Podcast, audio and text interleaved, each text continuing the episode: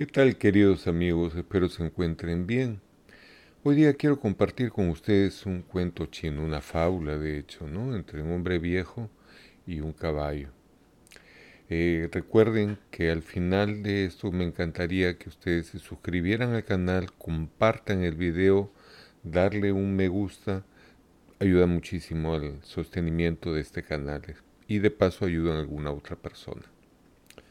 Cuenta una antigua fábula china que un hombre mayor tenía dos amores en su vida, su hijo y su caballo. Una noche el caballo se escapó. Era una gran pérdida para él, y todos los vecinos de la aldea vinieron a darle consuelo y lamentar su mala suerte. Pero el hombre no estaba afectado, estaba sereno, impasivo, y les dijo, el único hecho cierto hoy aquí es que se ha escapado un caballo. Buena suerte, mala suerte, el tiempo lo dirá.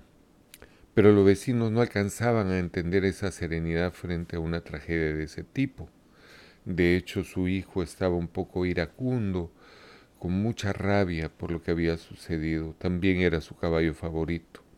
Pero su padre se acerca a él le da el consuelo necesario con muchísimo amor y le dice, hijo, no te preocupes, el tiempo lo dirá.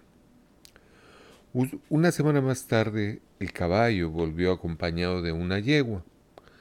Los vecinos, muy alegres, fueron a visitar al viejo y le felicitaron por su buena suerte. Y el hombre no mostraba signo de alegría o algún tipo de pasión. Y el anciano dijo, el único hecho cierto hoy aquí es que el caballo ha vuelto con una yegua. Buena suerte o mala suerte, quién sabe, el tiempo lo dirá. Nuevamente los vecinos no entendían por qué el anciano se comportaba de esa, de esa forma. Para ellos debería ser un día esplendoroso, lleno de buena aventura, pensar en un futuro, el hijo estaba en esta oportunidad muy alegre, obviamente, más aún porque sentía que ganaba al tener ahora no uno sino dos caballos, de hecho una yegua, se hacía ilusiones que pudieran tener potrillos, venderlos, se habían imaginado una serie de cosas. Al cabo de un tiempo, el hijo del campesino intentando domar a la yegua salvaje, se cayó y se rompió una pierna. Nuevamente los vecinos vinieron y dijeron, oh, qué desgracia, qué terrible. Vino el médico y aseguró que siempre se quedaría cojo. Era realmente algo muy malo. Los vecinos se acercaron para darle consuelo, pero el viejo nuevamente repitió, el único hecho cierto hoy aquí es que mi hijo se ha roto una pierna.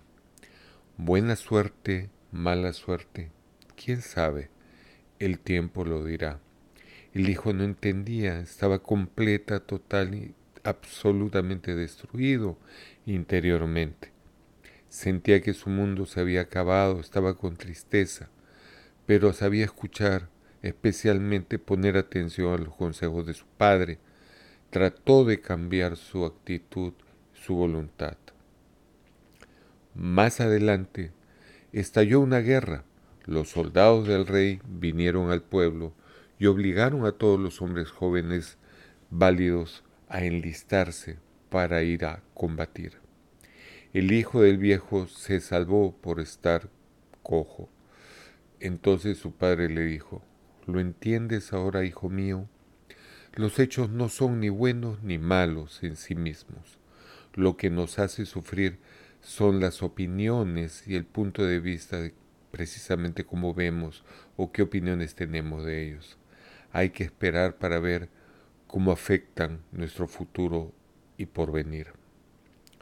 Queridos amigos, esta historia habla de valores, la compasión, la piedad, la solidaridad de los vecinos, habla de sentimientos también, como por ejemplo el estado de alegría, de tristeza, de emoción, la ilusión de un porvenir. Habla también de la actitud que uno debe tomar frente a los hechos en la vida, de la fuerza de voluntad para cambiarse a sí mismo. Recordemos de que tenemos que conocernos. Es el punto de partida básico, casi elemental diría yo. Para eso tenemos que meditar sobre nuestras acciones cotidianas, entender que somos capaces de cometer errores, pero también aciertos. Eso es lo más grandioso de nuestra humanidad. Entendernos y hacer entender al mundo por qué actuamos es importante, no lo más importante, porque finalmente recuerda que eres amo de tus pensamientos, esclavo de tus palabras. Muchas gracias amigos. Le ruego por favor se suscriban, compartan el video, dale un me gusta que realmente ayuda muchísimo. Que pasen un espectacular día, que Dios los bendiga y recordemos, somos hijos de Dios, tenemos la oportunidad de ser mejores. Recordemos que no somos perfectos, pero somos perfectibles. Recuerden, mi nombre es Moisés Cornejo y estoy para servirlos.